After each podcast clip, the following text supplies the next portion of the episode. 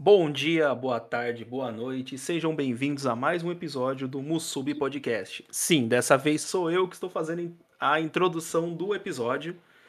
Ao meu lado, virtualmente, como sempre, o nosso querido Edgar. E aí?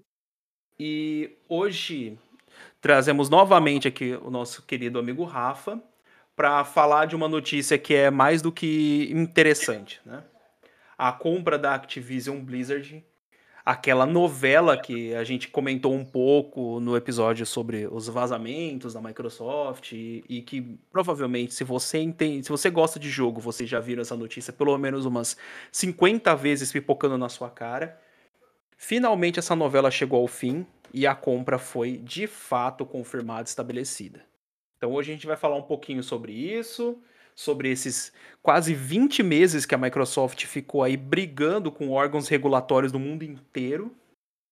Né? E qual é, é, quais são né, as, o que a gente tem assim de fato que vai acontecer realmente, quais são as notícias, o que, que o Phil Spencer comentou sobre, é, quais serão né, as novidades a partir daí, qual que vai ser o futuro da Microsoft a partir daí. Né? Eu acho que encaixa bem aí com, a, com o nosso último papo com relação aos vazamentos. E seja bem-vindo de volta aí, Rafa. Vamos comentar um pouquinho sobre isso. Opa, pessoal, e aí, tranquilo? Então, mano, foi bem interessante a gente ver finalmente aí o pessoal no Twitter, mesmo o pessoal contra, faltou só soltar fogos, né? Que ninguém aguentava mais esse negócio que não acabava nunca.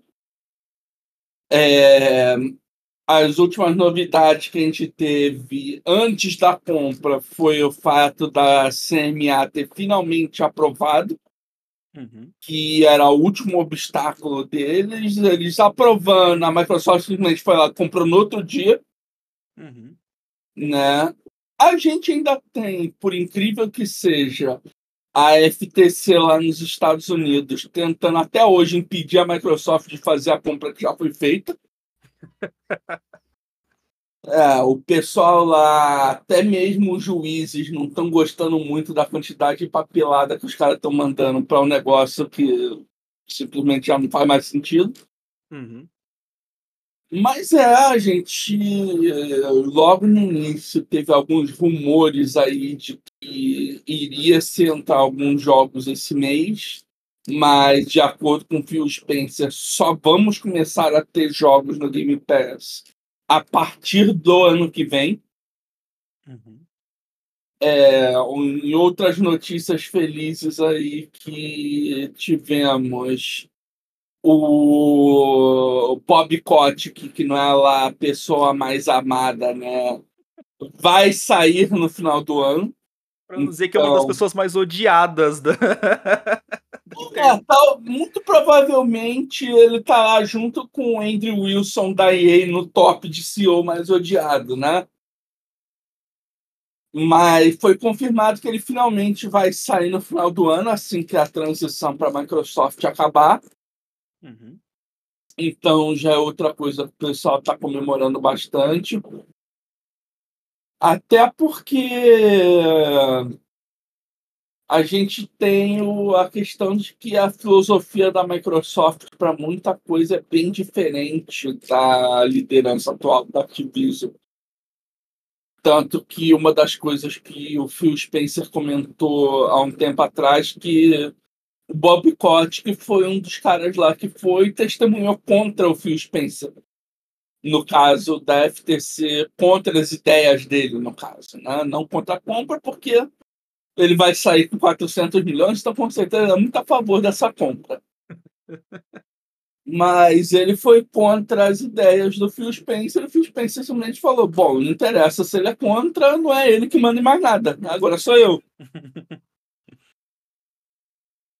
Então a gente vai ter uma mudança de perspectiva muito grande e a gente pode ter um salvamento, digamos assim, das franquias que muita gente chora praticamente há anos, que não recebem um certo amor e talvez agora recebam, né? Um StarCraft, um Warcraft da vida, Guitar Hero e muitas outras. É o próprio Tony Hawks eu... também, né? É, nossa, Tony Hawks aí dos clássicos, mas assim, cara, StarCraft Caralho, eu espero de coração que eles consigam restaurar. Especialmente porque a pena, na verdade, é que a Activision conseguiu cagar tudo colocando a Vicarious Vision dentro da Blizzard, né? Antes dessa compra ser, ser finalizada. Mas assim, StarCraft, com certeza, espero que eles façam alguma coisa. Mas eu quero ver World of Warcraft no Game Pass, porque eu acho que é o único lugar onde é aceitável você pagar para jogar World of Warcraft. Com muita honestidade mesmo, espero de coração, cara, porque a Blizzard, ela é uma empresa morta que sobrevive nos aparelhos dela. Assim, é, é o saudosismo da coisa. Eu espero que realmente ela possa voltar a ser a empresa que ela era. Então, vai ser muito provavelmente isso daí vai mudar, mas não da maneira que você espera. Muito provavelmente eles vão incluir a mensalidade no Game Pass, assim como eles fazem com outros jogos deles, como o Elder Scrolls Online, por exemplo. Porém, as DLCs vão continuar compráveis. O Game Pass normalmente não inclui DLC. Entendeu? Então, o modelo de negócio do World of Warcraft não vai mudar tanto assim, muito provavelmente. Mas vai facilitar para pessoas novas entrarem no, no, no, vício de crack do jogo, né? Porque. Não, com que... toda certeza. É muito mais fácil quando você já paga uma mensalidade você testar a parada do que você pagar outra mensalidade. Por isso que o Game Pass é um serviço tão bacana talvez o, as DLCs mais antigas. Eu não sei também o que, aconteceu com esse World of Warcraft Classic, a gente até tava discutindo em off, eu e o Edgar, sobre isso, mas não sei exatamente para onde que vai esse caminho também. Porque, assim, na verdade, o, a Blizzard, no sentido do World of Warcraft, é profundamente injusta, né? Tipo, ela não capa seu conteúdo igual algumas empresas, porque você está no tier free da parada, entendeu? Você tem acesso basicamente a quase todas as outras expansões anteriores, basicamente as, até a penúltima, a penúltima não, né? Até a antepenúltima você tem acesso de, de conteúdo, raid, dungeon, a porra toda. Claro que a gente sabe que o jogador do World of Warcraft basicamente considera tudo que não é a, a expansão atual algo descartável. Mas isso não impede de jogar o Classic no, no, modo temporal, né? Que é tipo, hoje dá no Rock of the Lich King, ou o clássico no modo hardcore, né? Que é onde a galera mais tem apostado no momento. E basicamente para isso você só precisa da assinatura, né? você não precisa de mais nada. Então, tipo assim, você assinou o Game Pass, o próprio WoW lhe dá coisa pra caralho pra fazer. Você não necessariamente é obrigado aí a comprar a, a expansão. A mesma coisa o ESO, né? O ESO ele lhe dá coisas assim infinitas para fazer ali sem a necessidade de você comprar expansão. Claro que, né, se você for entrar no metagame e tudo mais, você vai ter que comprar essas expansões, não tem muito para onde fugir. Na questão do Diablo, velho, ser bem honesto com você, o foda da Blizzard é tipo levar o tempo que ela levou, especialmente com Diablo 4, para fazer um Party of Exile pago e com menos recursos. E aí é foda, sabe? Porque você espera um, você espera um tipo de jogo, encontra outro e tal. O que eu tava esperando, o que eu tava esperando, na verdade, né, da, da Microsoft com a Activision agora, é que ela comece a corrigir essas pequenas debilidades, tá ligado? Porque assim, dá para salvar o Diablo 4 do mesmo jeito que eles salvaram o Diablo 3. É, dá para reviver franquia, fatidicamente e assim franquias como StarCraft, dá para não vou dizer que dá para salvar Warcraft 3 do Reforged, porque a Blizzard ela já cagou em cima de tudo. Né? No momento que ela fez o Reforged, é, do início a fim do, do processo de desenvolvimento, não, não foi um. Você não recebeu o que você pagou. Então, assim, eu espero que a Microsoft corrija isso também na Blizzard, tá ligado? De gerenciamento de expectativas. Eu acho que tem sido muito mal feito na empresa. É, até hoje você precisa de inúmeros mods para conseguir sequer aproveitar o Reforged, né? Com certeza. E o pior, né? Assim, se você tem tipo Warcraft 3, o Reign of Chaos, né? E o Frozen, Frozen Throne, de repente você compra o Reforged e ele ocupa o espaço.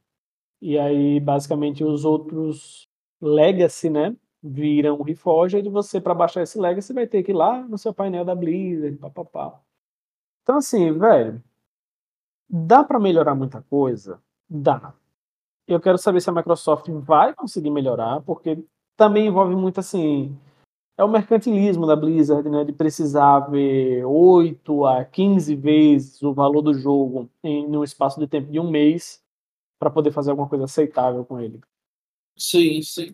Então, algumas das coisas vão melhorar, eu tenho certeza que vão, porque, tipo assim, é, a Blizzard que a gente tem hoje em dia não é mais a mesma Blizzard de antes.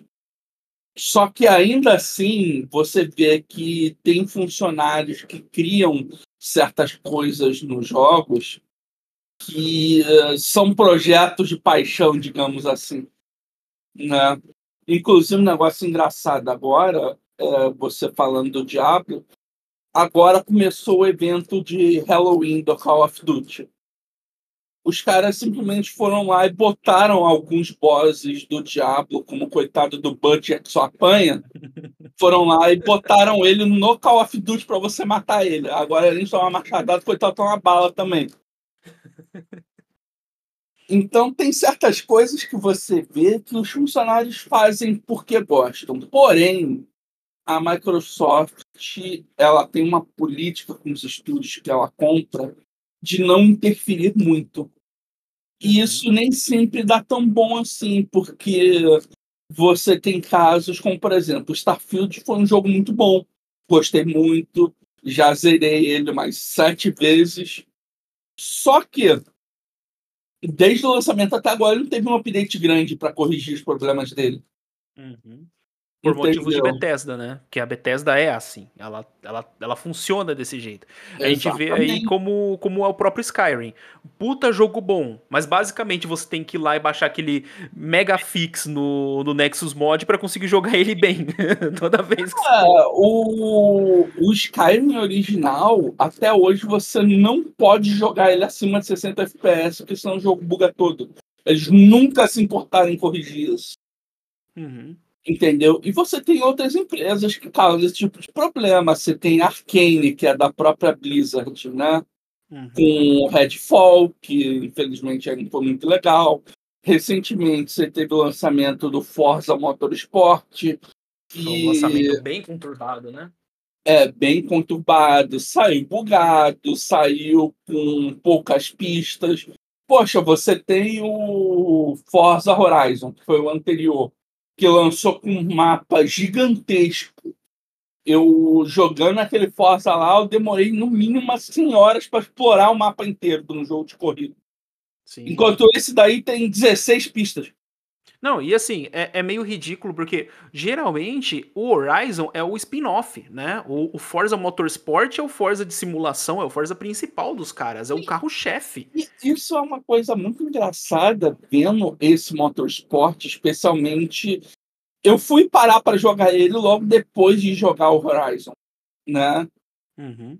E o Motorsport tem menos personalização de carro do que o Horizon.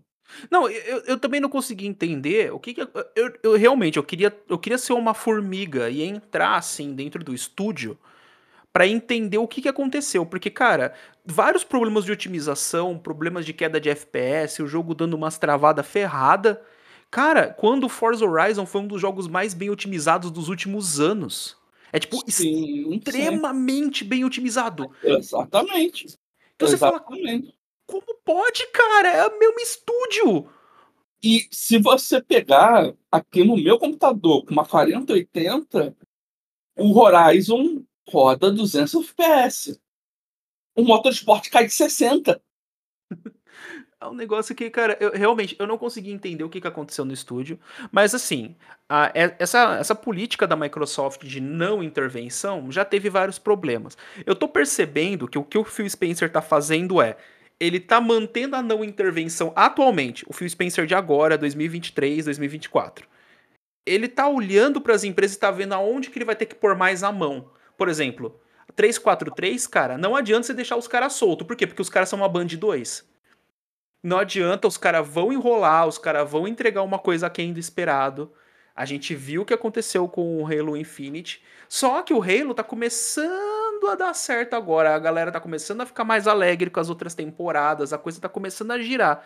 Parece que. Exatamente. Exatamente. Então parece que tem alguém lá dentro do estúdio da, da Microsoft que começou a, a ir fazer uma visita nesses estúdios e falar: amiga, é o seguinte, ou tu entrega isso aqui direito dentro do prazo, ou a gente vai começar a cantar os strike. É, até porque Halo é o flagship da Microsoft, né? Há anos, né? E... É, o próprio Phil Spencer falou que o dia que a gente deixar de ter Halo é o dia que a gente deixa de ser Xbox. Perfeito. É, é, é o Zelda deles, né, cara? É o Mario dos caras, é o Zelda dos caras. É o, é, é, é o carro-chefe ali da, da, da, franquia.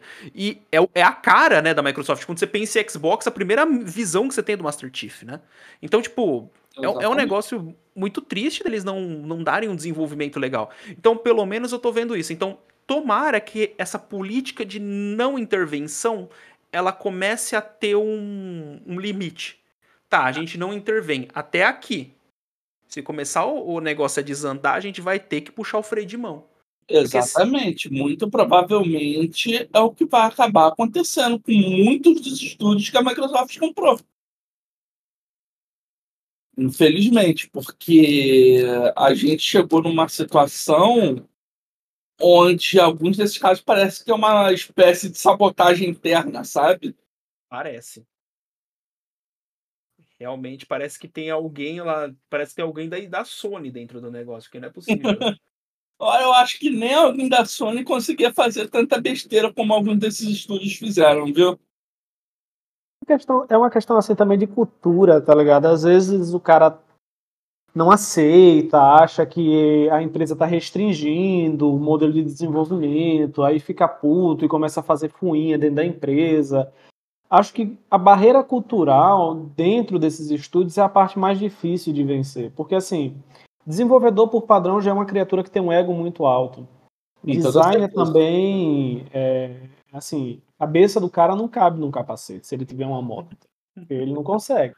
Então, assim, acho que as duas categorias de profissional mais difícil de você trabalhar sempre são desenvolvedores e designers, porque os caras têm um ego muito alto. E aí, às vezes, os caras têm um modelo de trabalho deles, e aí você chega com uma nova apresentação, uma nova proposta, porque assim, a Microsoft está comprando, está lhe dando autonomia, mas ela também está esperando aí é o retorno dela, porque afinal de contas ninguém está botando dinheiro de graça. E aí, quando ela vê que esse retorno não foi atendido e ela começa a aplicar determinadas sanções, os caras começam a ficar putos, os caras começam a falar que não é assim, que não é desse jeito, que a Microsoft é uma merda, e aí começa a trabalhar o boicote é, na esperança de que o time fique independente, ou na esperança de que a Microsoft deixe eles independentes, enfim, sei lá. É, eu acho que o caminho da Microsoft é ou ela refaz o time e se livra de todo mundo e bota a galera nova e passa para frente, ou ela simplesmente diz, meu irmão, vou fechar o estúdio. E aí você escolhe o que, é que você quer. É, eu acho que tá rolando realmente uma conversa dessa por trás, porque justamente é o que aconteceu, por exemplo, com o Halo que a gente comentou agora.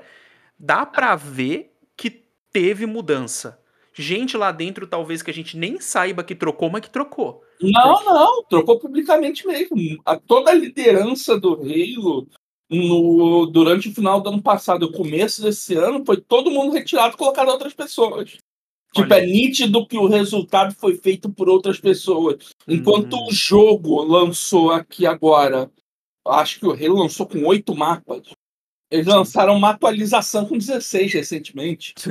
Você vê a diferença de mentalidade, né, cara? Você vê. É, e é, não é só, tipo, vontade de trabalhar, é mentalidade.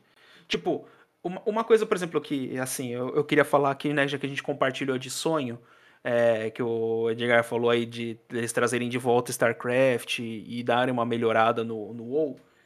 Cara, Spyro e Crash estão sobre o mesmo guarda-chuva.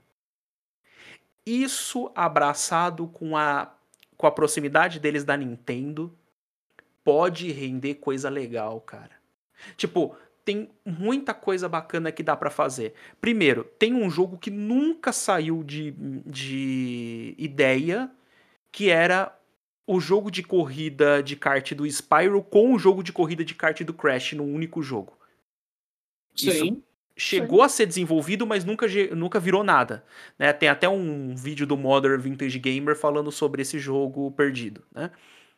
Pô, já passou da hora. Crash Team Racing foi um sucesso estrondoso esse, esse remake que eles fizeram. os caras poder trazer de volta agora com o Spyro no, no guarda-chuva, pô, seria tão legal ver um jogo Crash versus Spyro Racing, cara.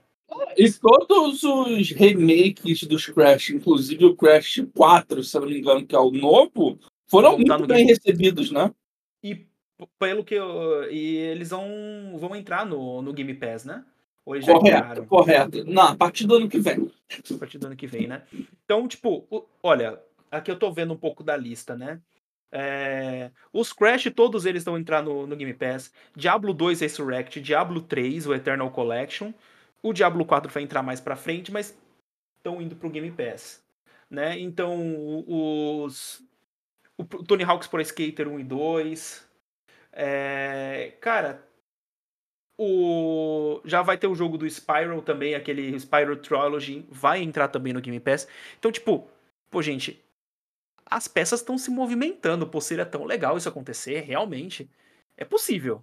Sim, muita gente botou na cabeça que, tipo assim, pelo fato da Microsoft ter dinheiro, ela só comprou a Activision por ter dinheiro. Mas não, com certeza os caras têm muito plano lá que já tinha há anos andando, né? É, então, nenhuma empresa, por mais trilionária que ela seja, ela gasta 70 bilhões para jogar no lixo. Né? E também outra coisa que é interessante de se ver nessa aquisição, uhum. Muitos órgãos regulatórios focaram muito no Call of Duty. Sim. Né? Durante a aquisição, muita gente preocupada, ah, porque Call of Duty vai trazer monopólio, que isso, aquilo. Apesar de que é o game que tem menos possibilidade de causar qualquer monopólio, porque vai continuar multiplataforma, né? Uhum.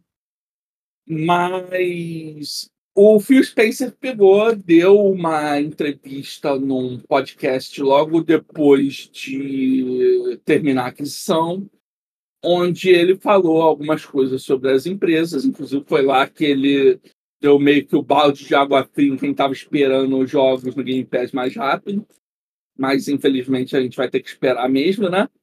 Uhum. E, tipo assim,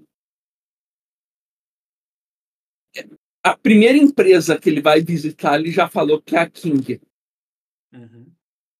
E entrar no mercado mobile é uma coisa que a Microsoft está tentando há muito tempo. Né?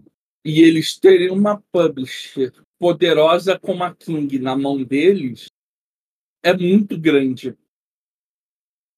É muito grande. Né? Porque os caras simplesmente criaram um monte de joguinho aleatório e que de alguma forma conseguiram fazer seus jogos mais baixados da Play Store. E isso com um orçamento de uma coxinha dos Guaravita. Então, a Microsoft conseguiu meter o pé para dentro do mercado mobile sei lá, talvez da melhor forma que eles poderiam. Né? Isso vai ser um foco muito grande para eles nos próximos anos. Não, e assim, tem que ser, né? Tem que ser, porque vamos e convenhamos. Desculpa, Regis, não, pode, pode ir. Não, pode ir, pode ir. Eu, eu, eu já ia mudar de assunto, manda. É, porque, tipo assim, o mercado, o mercado, assim, lucrativo tá dentro do espaço do mobile. E, assim, porra, vou ser muito honesto, cara. Hoje, no mobile, é loot box a esmagadora maioria dos jogos é um gigantesco loot box. Você entra, você bota seu cartão de crédito e você espera a caixinha rodar. É como se fosse um cassino. Com toda certeza, com toda certeza. Afinal, é nisso que eles ganham dinheiro. Tanto que os jogos de console começaram a imitar eles, apesar de regulatoriamente não ter dado tão certo aí, né? A EA conseguiu fazer tanta cagada nesse sentido que matou o modelo de negócios para todo mundo, né? Ai, meu Deus do céu, mano. A EA conseguiu chegar num nível de ganância tão grande que até a Disney chegou. Não, mano, calma. calma lá. Não, é, não é, é, tanto. é aquilo, né? É basicamente o É, é, basicamente o. Pô, mano, construímos o Fusca aqui. Pô, cara, legal. E se a gente usar isso no. É, é basicamente isso que eles fizeram.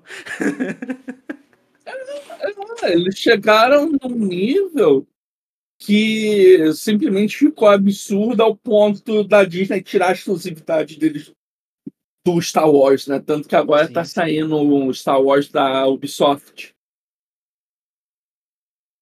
Que é aquele do molequinho, né? Que é da hora pra caramba lá, o. Não, não. Aquele lá é da Respawn, que é da EA. Ah, tá. Mas eles estão fazendo um novo que vai ser o Star Wars Outlaw, que vai hum. ser com uma garota como protagonista e vai ser mundo aberto. Hum. Mas a gente já não sabe muitos detalhes sobre, porque ainda está bem no começo do desenvolvimento. Ah, é só, pelo, só por essa descrição aí já percebeu que a gente não vai ter muita mudança do que a gente já conhece. É, um jogo padrão da Ubisoft. Uhum. O, o que eu ia comentar aqui, né, que me deu uma outra fagulha de esperança, é quando eles falaram sobre, quando o Phil falou sobre um talvez um spin-off de Banjo, né, Banjo Kazooie e tudo mais. Cara, já é uma, uma, uma, franquia que está há muito tempo com eles, só que agora eles têm empresas de desenvolvimento que sabem trabalhar com esse tipo de mascote. E agora eles estão mais próximos da Nintendo do que nunca. Cara, fazer um banjo direito agora, poder trazer o Banjo Kazooie de volta direito, pô, cara, realmente assim seria um, um, um sonho meu aí realizado, viu? Porque faz tempo, viu? É, tem muita coisa que vai mudar, até porque, tipo assim, agora eles têm a capacidade de pegar alguns estúdios que são compatíveis e juntar eles, né? Como, uhum. por exemplo, eles podem pegar o pessoal da Rare que eles têm e misturar com o pessoal da Toys for Bob, que é o pessoal que faz Scratch atualmente, né? Uhum. Então, você tem muitos casos assim. Você tem a, o pessoal da Vicarious Vision, que ajudou a Band a fazer o Dash.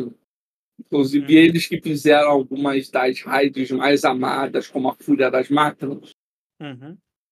E botar esse talento aí para trabalhar no Halo, por exemplo, para fazer alguma espécie de conteúdo single player para ele. Então a gente tem muita possibilidade do que pode acontecer e os estúdios vão ter uma flexibilidade bem maior para fazer as ideias deles acontecerem sem um CEO que literalmente ameaça o assistente de morte, né? É. E assim, né? Falando também assim, é, indo né para mais uma para mais um ponto interessante aí para a gente já caminhar em direção à conclusão, é... E essa parte do da Ubisoft, os direitos em nuvem, como que ficou isso daí?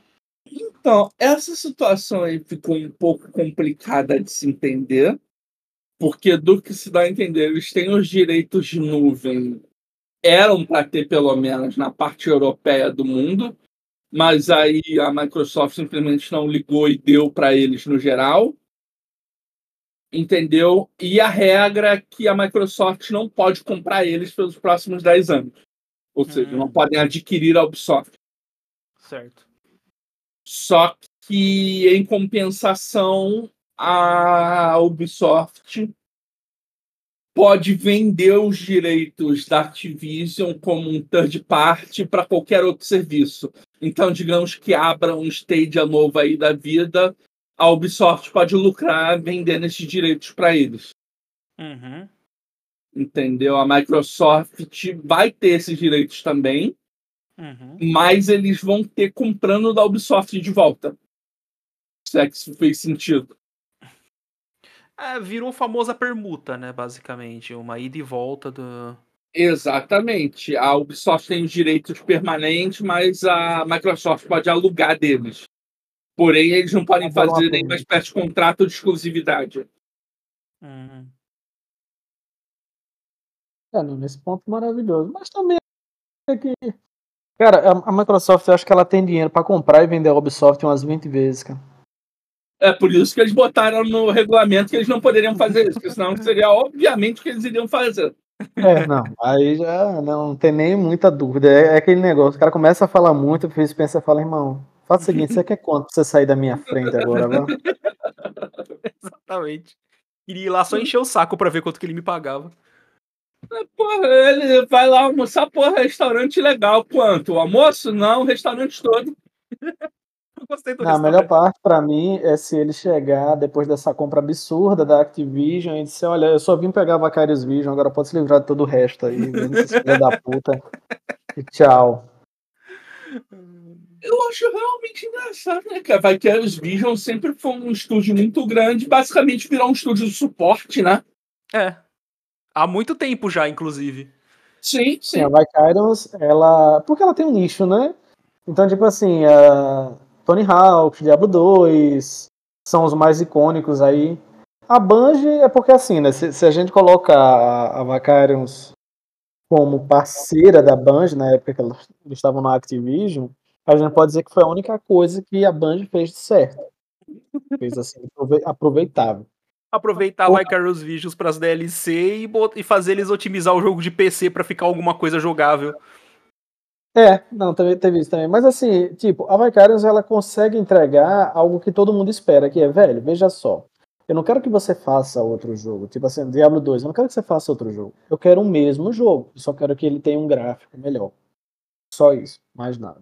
E aí a Vicarion pega e entende. Ah, beleza, isso aqui é um gráficozinho um pouco mais atualizado, a vai atualizar aqui pra você. O que, que ela faz? Um skin em cima do jogo original. Tanto que o Diablo 2 Resurrected é 200 reais pra você meter um... É 200 reais de skin tá pagando pela skin. Ativa a skin em cima do jogo e pronto. Agora, mesmo jogo. É, eu vou dizer que não vale? Vale pra caralho, porque a Vaikara simplesmente entendeu. Ela disse, não, beleza. Aqui. A mesma coisa, os remakes do Crash Bandicoot, os remakes do, do Tony Hawk. Então, assim, ela entende bem o que é que você, como jogador, espera, que é o bom envelhecimento de um título que pode ser clássico. E você está disposto a pagar um pouco mais é, para reviver essa experiência, só que agora, né, de acordo com a época que você se encontra, né? Você não quer, tipo, jogar o Tony Hawk do, do PlayStation 1, sabe? Você quer a experiência do PlayStation 1, mas em 2023, e a Vicarious entendia muito Querendo ou não, é tipo assim, é importante as empresas entenderem essa mentalidade, né? Que é por isso que a gente ganhou, por exemplo, o CS2 aí agora, que é literalmente a mesma coisa do CSGO, só que com um gráfico que não agride seus olhos. O contra-ataque global ofendendo todo mundo, né? Exatamente. Por falar em contra-ataque global, eu acho que a gente conseguiu sintetizar bem aí nesses 30 minutos o, o, que, o que aconteceu, quais foram os planos, né? E quais são os planos da Microsoft. O legal é, tem muita coisa boa a caminho, Tomara que realmente as coisas certas aconteçam, tomara que a Microsoft realmente consiga entender essa, esse distanciamento correto entre as empresas, que não é que você vai dar liberdade criativa que você não vai cobrar o filho da mãe para fazer um bom jogo, né? Então, tomara que essas coisas realmente aconteçam e a gente veja daqui para frente aí o Game Pass fazendo cada vez mais sentido e valendo cada vez mais a pena, porque atualmente ele tá valendo bastante a pena e olha que esse esse podcast não é patrocinado, o Microsoft paga nós, mano.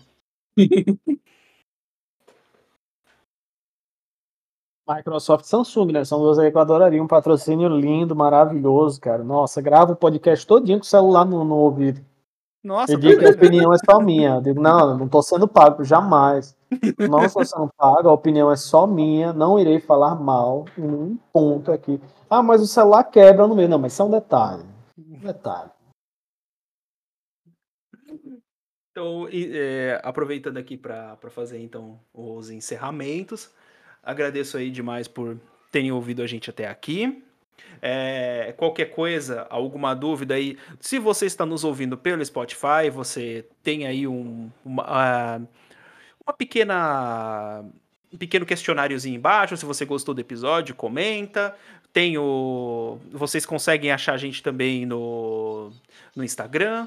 Tem os episódios também estão no YouTube. Caso você esteja nos ouvindo aí pelo YouTube, pode fazer um comentário aqui embaixo falando o que, que vocês acharam do episódio ou comentar alguma coisa que vocês é, achou que faltou da gente comentar, alguma coisa que seria mais interessante a gente ter aprofundado. Também pode dar uma, dar uma olhada aí, né? Como eu comentei do Instagram, pode ir lá falar com a gente no inbox, procura, conversa aí com a gente. E até mais. É, é isso, meus queridos. Muito obrigado aí por, por nos ouvirem até aqui e até a próxima. Tchau, tchau. Tchau, tchau, meus queridos. Muito obrigado, Ivanildo. Né? Achou que eu iria esquecer, não me esqueço de Ivanildo, nunca. Então, até a próxima, pessoal. Tchau, tchau.